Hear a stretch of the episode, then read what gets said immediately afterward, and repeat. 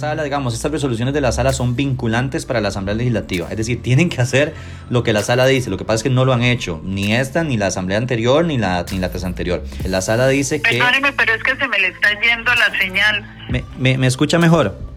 No, Aló. eh, me escucho pero entrecortado. A- ¿Ahora me escucha mejor? Aló.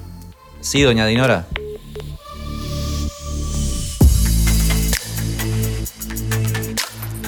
Hola, ¿cómo están? Yo soy David Barrientos. Bienvenidos y bienvenidas a este espacio semanal que tenemos para explicar las noticias más importantes de Costa Rica y el mundo.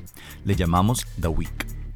Estos resúmenes salen en videos en nuestro Instagram y TikTok arroba la hora tica, pero acá nos tomaremos el tiempo de explicar un poquito mejor algunas cosas. Si quieren apoyar este proyecto de periodismo independiente pueden hacerlo siguiendo todas nuestras redes sociales, pero también en www.patreon.com slash la hora tica. Hoy hablaremos del voto público en la Asamblea Legislativa y ese fin de conversación extraño que escucharon al inicio. También sobre las pensiones de lujo, la venta del BCR, del INS, entre otros. Iniciemos.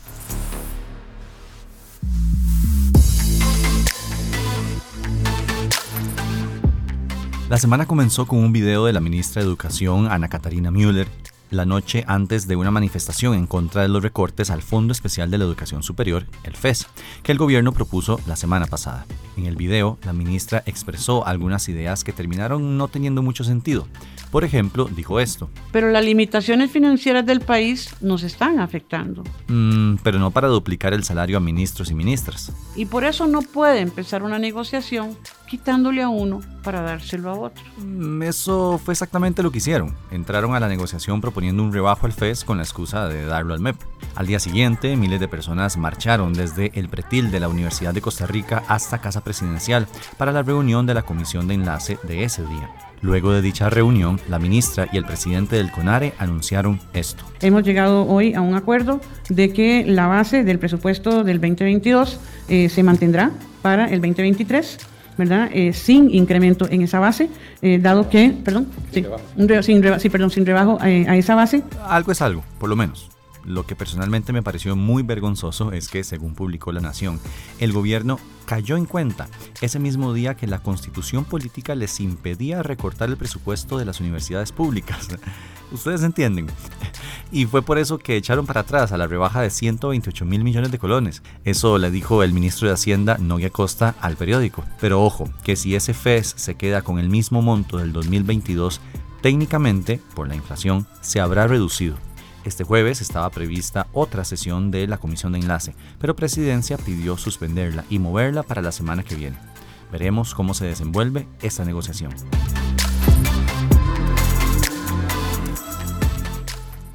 En el discurso de sus primeros 100 días este martes, el presidente tocó el tema de las pensiones de lujo, uno que usó bastante en campaña para ganar apoyo. Sin embargo, como ya lo ha hecho antes, dijo datos falsos y promesas vacías. Pero primero, una clase de cómo funcionan las pensiones en Costa Rica. Existen muchos regímenes, el de invalidez, vejez y muerte, que es el IBM, administrado por la Caja, luego está el del magisterio, que es el de educadores, administrado por Jupema, las pensiones con cargo al presupuesto nacional, que este en sí mismo se divide en varios subregímenes, están las pensiones de expresidentes, por ejemplo, o de miembros del Poder Judicial, entre otros. En el IBM no hay pensiones de lujo y ya existe un tope de 1,5 millones, pero en los otros sí hay pensiones de lujo que son esas cuyos beneficiarios no cotizaron lo suficiente para tener el monto que reciben y lo obtuvieron gracias a beneficios especiales con montos bastante altos. Ahora, no significa que no cotizaron, obvio pusieron plata mes a mes de su salario, pero no era suficiente para esa jugosa pensión. Todavía existe gente con pensiones de hasta 14 millones de colones, aunque no reciben todo ese monto. Sigan escuchando que les explico. Resulta que desde 1998 se aprobó la ley 7605, que le ponía un tope a las pensiones de lujo. Sin embargo, y acá es donde honestamente me explota la cabeza de frustración, ni el gobierno de Miguel Ángel, ni el de Abel, ni el de Óscar Arias, ni el de Laura había puesto en práctica ese tope. O sea, ejecutar la ley, aplicarla. Maldita sea, entonces ¿para qué putas crean una ley que no la van a aplicar? Resulta que llegó Luis Guillermo y ordenó que se aplicara la ley para poner esos topes y no seguir pagando pensiones de lujo, mediante un decreto. Sin embargo, el reguero de pensionados de lujo pusieron un montón de acciones de inconstitucionalidad. La sala, mientras estudiaba las acciones, quitó la aplicación del tope y se siguieron pagando esas pensiones. Estudiar los casos le tomó a la sala nada más y nada menos que cuatro años. Cuando finalmente resolvieron, dijeron que el tope no es inconstitucional, lo que quiere decir que se puede aplicar pero no se le puede aplicar a personas que se pensionaron antes de la entrada en vigencia de la ley, o sea, 1998. Ese tope a las pensiones de lujo es de 2,7 millones de colones. Es acá cuando llegamos a la parte que todos están preguntando. Bueno, entonces, ¿qué? ¿Se siguen o no pagando las pensiones de lujo? En 2019, Carlos Alvarado puso en aplicación una ley para ponerle impuestos a todas esas pensiones que excedan los 2,3 millones de colones en el régimen que se carga al presupuesto nacional, también al del Poder Judicial y al del Magisterio. De esa forma, a una pensión de, por ejemplo, 7 millones de colones, se le hace un rebajo de 2.400.000 colones. Según un trabajo hecho por Doble Check, la SUPEN estima que el Estado dedica el equivalente al 2,1% del Producto Interno Bruto a las pensiones con cargo al presupuesto nacional y que hay casi 66 mil personas jubiladas, de las cuales casi 39 mil reciben pensiones de un millón de colones o menos. Pero se puede eliminar del todo una pensión de lujo. La respuesta corta es no, no del todo.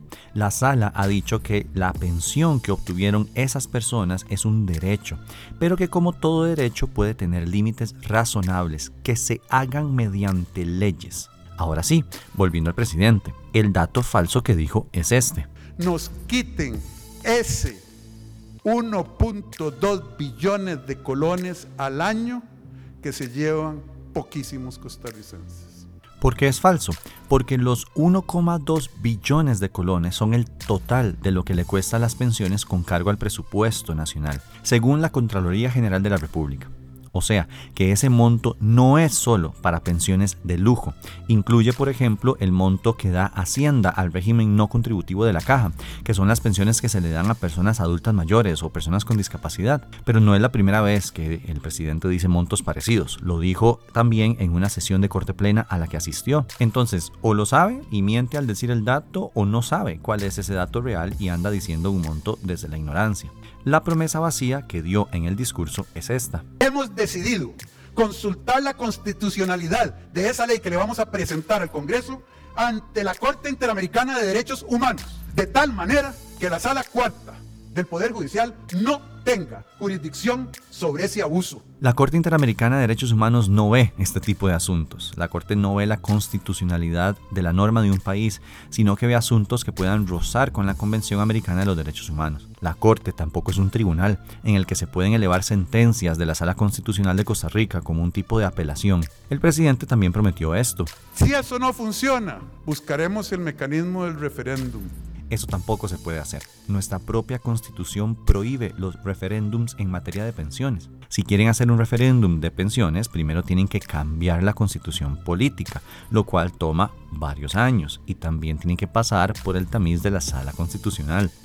Y luego hacer el referéndum. Entonces, de nuevo, o el presidente y quienes le asesoran ignoran todo esto, o deciden mentir descaradamente como lo hizo en campaña para endulzar el oído de la gente.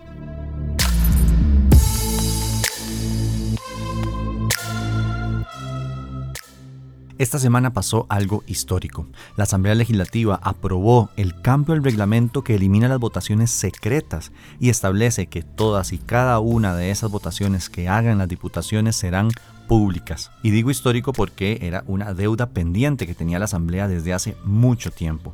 La Sala Constitucional ya les había dicho que no podía existir una norma que estableciera la votación secreta como regla general. Recuerdo a la exdiputada Carolina Hidalgo durante los pasados cuatro años diciendo una y otra y otra y otra vez que las votaciones debían ser públicas. Con ella hablamos ayer y nos dijo esto. Celebro que el día de hoy la Asamblea Legislativa por fin aprobará una reforma que si bien es cierto no es perfecta y hará el procedimiento más largo, eh, le dará publicidad al voto que tengan las y los diputados a la hora de realizar elecciones. Esto tendrá un impacto importantísimo, sobre todo en la elección de magistrados y magistradas y también el primero de mayo, y le dará o fortalecerá la transparencia en el sistema democrático costarricense. La votación se dio 43 votos a favor y 8 en contra. Las diputaciones que votaron en contra fueron del PUSC, Vanessa de Paul, Alejandro Pacheco y Carlos Robles, y del PLN, Dani Vargas, Carolina Delgado, Jason Valverde, Caterine Moreira y Dinora Barquero. Y de esta última diputada quiero hablar, porque se suponía que iban a votar esto el miércoles, pero la diputada habló por muchísimo tiempo, en contra obvio, para lentear la sesión, de forma que se terminó y no lo pudieron votar. Sobre las razones de su posición conversamos con la diputada y quiero compartirles parte de la entrevista. Perdonen el audio, pero fue grabada con celular. Doña Dinora, Em, ¿Usted está a favor o en contra de hacer las votaciones públicas en la Asamblea Legislativa? Em, todas, es decir, eh, magistrados, ratificaciones, directorio, ¿está a favor o en contra? Vamos a ver, aquí no se trata de estar a favor o de estar en contra. Se trata de que tampoco se puede decir que porque un voto sea público ser transparente. Si una persona este David me, eh, me cuestiona bajo el efecto del poder el cómo tengo que votar, me condiciona bajo el efecto del poder el cómo tengo que votar, ¿cómo es más transparente ese voto? Dígame usted, ¿cómo es más transparente ese voto? ¿Cómo me lo puede controlar de una mejor manera? No, es imposible controlar las presiones que los diputados o las diputadas tengan. Es decir, em, el voto público no viene o no se trata de evitar presiones, ¿verdad? Yo creo que las presiones siempre están. claro, pero las consolida más. Usted las consolida más si el voto es público. Pero es que, doña Dinora, acá entra, digamos, los, los, los votos de la sala constitucional. Es decir, la, la sala constitucional en el voto 189-32. Claro, pero yo, yo lo conozco, pero, le voy a decir, no, no, pero le voy a decir lo siguiente. Yo conozco, pero igual es un voto de la sala constitucional. Pero ¿cómo elige la sala?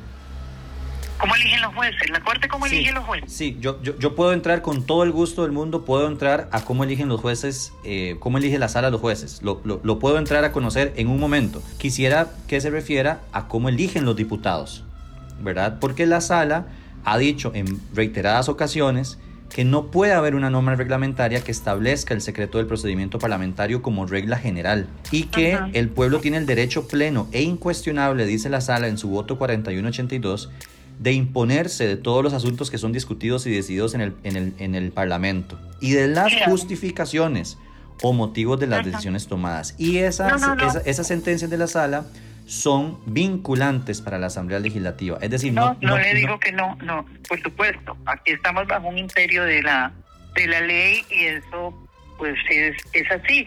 Pero lo que le quiero decir es que son elecciones diferentes. Una cosa es una votación para cualquier norma y otra cosa es una votación para elegir el contralor, el defensor, los magistrados. Es que no estamos hablando solo del magistrado. Eso, no lo dice estamos la sala. hablando de este de eh, todos los puestos claro, que tiene que realizar la este la Asamblea Legislativa. pero entonces, ¿cuál es la diferencia entre cómo elige la Asamblea Legislativa y cómo se eligen los jueces? Porque los jueces se eligen de manera secreta. Yo con mucho gusto, como le digo, con mucho gusto, en un momento puedo entrar a ese tema. Digamos, la, la diferencia fundamental lo que pasa es que yo, yo tengo un problema de, de hora. Yo le dije que eran unos minutitos y lo que podría atenderlo porque vengo saliendo de la Comisión de Seguridad y de acuerdo, de acuerdo. Entonces, sí, ya, ya, ya, para terminar, nada más quisiera, es que no, no me ha contestado la pregunta. Lo que yo quiero saber es si usted está de acuerdo, a favor o en contra del voto público. Si está en contra y me da sus justificaciones, pues así lo consignaré yo y no hay ningún problema, tiene derecho a estar en contra. Lo que yo quiero saber es si está a favor o si está en contra. Es decir, cuando se yo vote... Estoy a favor de la transparencia y de la autonomía de la voluntad, que no la condicione nadie. Son votos de conciencia, que no los condicione nadie. Es transparencia. La transparencia no implica que sea público o que sea secreto. Pero ayuda. Ese es mi punto. Pero, pero ayuda. última, nada más última consulta. porque yo, Ayuda a controlar y a que usted me dé cuenta de cómo votó a mí que tengo el poder. Última consulta porque yo, yo, yo sé que tiene que irse doña Dinora. Eh, los criterios de la sala, digamos, estas resoluciones de la sala son vinculantes para la Asamblea Legislativa. Es decir, tienen que hacer lo que la sala dice. Lo que pasa es que no lo han hecho, ni esta, ni la Asamblea anterior, ni la, ni la anterior. Tienen que hacer lo que la Asamblea, el, perdón, lo que la sala dice. La sala dice que... Perdóneme, pero es que se me le está yendo la señal. ¿Me, me, escucha mejor? No, ¿Aló? Eh, me escucho pero entrecortado. ¿Ahora me escucha mejor? ¿Aló? Sí, doña Dinora. Y no, ese cierre de la conversación no fue ninguna parodia de Saturday Night Light, literalmente así terminó la conversación. Es como difícil creer, hasta cierto punto, que literalmente admitan que las presiones que les hagan los grupos de poder van a influenciar en un voto tan, tan importante como el de la elección de un magistrado o magistrada. Pero bueno, tenemos voto público y eso es una buena noticia.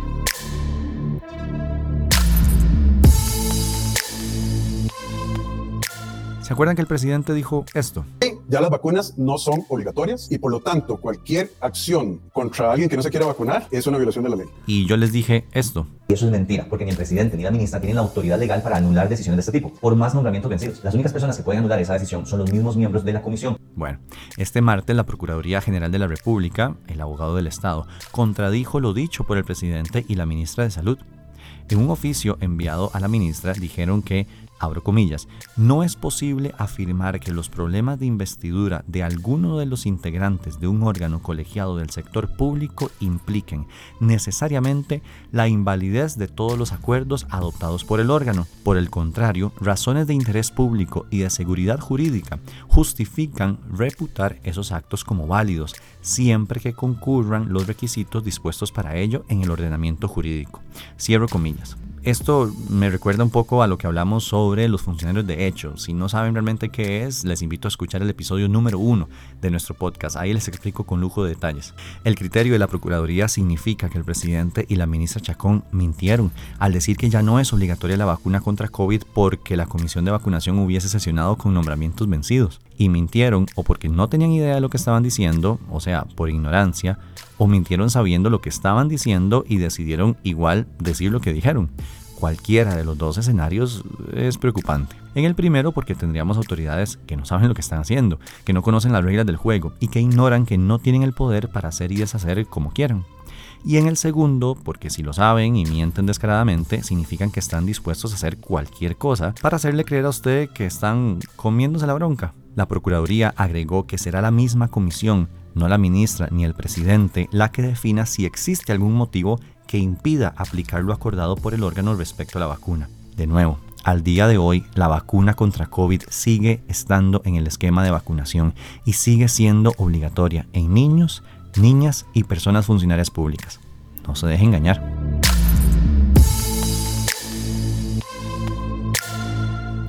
El presidente anunció la intención de vender total y parcialmente algunos activos del Estado. Entre los más importantes está la venta total del Banco de Costa Rica, el BCR, y la venta del 49% de las acciones del Instituto Nacional de Seguros, el INS.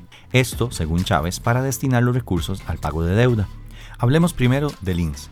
Como ustedes saben, el Instituto Nacional de Seguros es la empresa aseguradora más grande del país y desde el 2008 está en competencia con otras empresas de ese tipo. Hoy, el 100% de las acciones de esta empresa le pertenecen al Estado, es decir, la empresa no es privada, es pública y en el sentido más estricto de la teoría, usted y yo somos dueños del INS. Sin embargo, sigue siendo una institución autónoma que se rige por lo que decida su junta directiva y su presidente ejecutivo no obedece a ningún presidente de turno, pero su ley sí le dice que tiene que ejecutar algunas acciones para el beneficio del país. Con la propuesta, el Estado se quedaría con el 51% de las acciones, ya no 100, y vendería el otro 49%. ¿A quiénes? Según el presidente, a diferentes operadoras de pensiones. ¿Sería esto privatizar el INS? Mm, no en el sentido estricto, pero sí es abrir el camino para ello, o por lo menos para que el sector privado se siente en la mesa del INS con voz y voto sobre la dirección que tome la institución. Y eso sería malo, depende de quién sea usted, qué visión de país tiene y qué intereses tenga. El INS es más que una aseguradora en Costa Rica, es hasta cierto punto una de las gallinitas que pone huevos de oro en este país. Es una empresa y una muy, muy rentable. En el 2021, por ejemplo, tuvo una utilidad, o sea, ganancias, de 133 mil millones de colones. En el 2020 fue de 73 mil millones de colones. Es decir, el INS deja plata, y mucha. Y el hecho de que tenga tantas utilidades es beneficioso para el país al ser una empresa pública. Gabriel Pérez, expresidente ejecutivo del INS, nos explica algunos beneficios de la institución. El INS como una empresa del Estado tiene una función social por ley. Esta se puede ver materializada en la inversión millonaria que ha hecho en infraestructura de salud, por ejemplo con el Hospital del Trauma y los centros regionales y referenciales donde tiene equipo de última tecnología y el talento humano más capacitado y con otras donaciones, por ejemplo, el apoyo que dio de, en, la, en la pandemia, entregando 75 mil millones de colones de su patrimonio al Estado para que pudieran cubrir los bonos proteger. También hizo otros aportes para la compra de vacunas dos veces durante la pandemia. Quiero hablar sobre dos temas que menciona Gabriel. El primero es que el INS tiene una buena infraestructura médica, incluso a veces mejor que la de la caja. Quienes han sido tratados en el Hospital del Trauma del INS, por ejemplo, saben de la belleza que es estar ahí. Bueno, excepto por el hecho de que se quebraron una pierna o se rompieron la cabeza. En fin, ustedes entienden. El segundo tema que menciona Gabriel es que el INS decidió dar del dinero de su empresa, de su propio patrimonio, 75 mil millones de colones al Ministerio de Hacienda para la atención de la pandemia. ¿Conocen alguna aseguradora privada que haya hecho algo así? El INS también es el encargado de dar los seguros de riesgo del trabajo, que son esos seguros que paga tu patrono y te cubren si te pasa algo cambiando los cables del poste o te cortas un dedo con la máquina cortadora de dedos. Gabriel nos explica. Para eso tiene dos líneas solidarias, riesgos del trabajo y el SOA, el seguro obligatorio automotriz. Es la única aseguradora de las que está en el mercado costarricense que ofrece estos seguros. Son seguros solidarios, es decir, el INS tiene una estrategia y obviamente por la función social de poder ofrecer las primas de esos seguros a un margen de ganancia mínimo o casi nulo. Para terminar, el INS le da por ley el 25% de sus utilidades año tras año al Estado costarricense, es decir, Hacienda, para que entre a esa caja grande desde la cual se paga la deuda pública, los policías, las escuelas, etc. Hoy las decisiones del INS la toma la Junta Directiva y esa Junta Directiva es designada por el Consejo de Gobierno. Si se vende ese 49%, naturalmente sus nuevos accionistas querrán tener injerencia en las designaciones de la junta directiva. El proyecto aún no se ha presentado, entonces es prudente esperar a que se haga para leer la letra pequeña y los detalles. Ahora hablemos del BCR. Es el segundo banco más importante del país. Es otra institución autónoma que también es 100% pública. Según datos de la SUGEF, tiene 1,8 millones de clientes y 128 agencias. La intención del presidente sería venderlo por completo es decir, privatizarlo.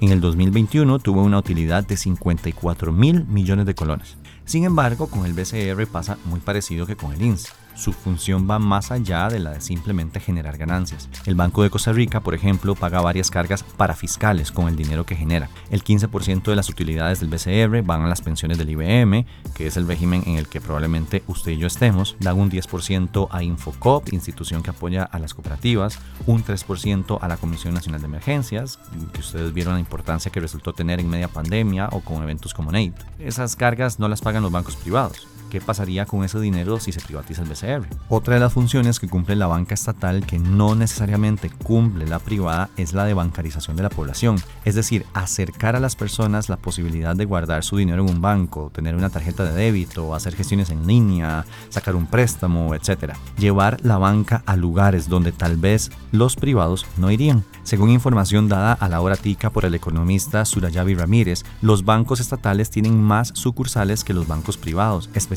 zonas fuera de la GAM. Por ejemplo, en Guanacaste, la banca estatal tiene 27 sucursales, mientras que la privada tiene 16. En Limón, la estatal tiene 21, mientras que la privada tiene 15. Y en Punta Arenas, la estatal tiene 26, mientras que la privada tiene 15.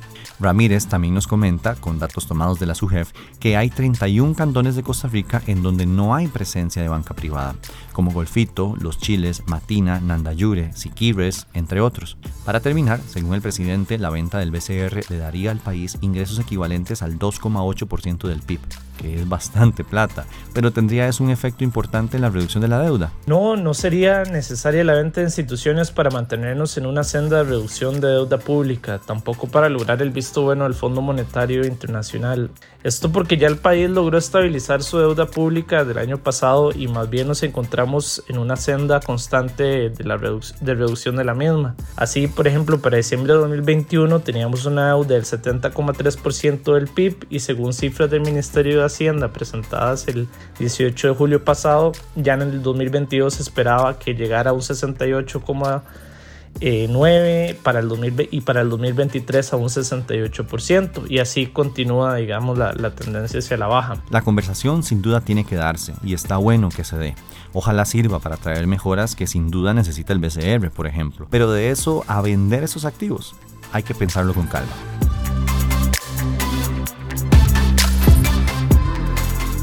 La Sala Constitucional declaró inconstitucional el decreto ejecutivo que creó la Unidad Presidencial de Análisis de Datos, la UPAT, en el gobierno de Carlos Alvarado, por violentar el derecho a la determinación informativa. Por mayoría, el tribunal resolvió que el artículo 7, párrafo segundo del decreto infringió también el principio de reserva legal en materia de regulaciones de derechos fundamentales. La UPAD, según lo dicho por presidencia en su momento, buscaba el procesamiento de datos para mejorar la toma de decisiones del Poder Ejecutivo y optimizar los recursos del Estado. Recordemos que el expresidente Alvarado está siendo investigado en este momento por la Fiscalía, presuntamente por la comisión de delitos como abuso de autoridad y prevaricato. La Fiscalía recientemente pidió la apertura de un juicio en contra de Alvarado. Otras personas que tuvieron que ver con el decreto también están siendo investigadas por la Fiscalía por la supuesta comisión de otros diferentes delitos.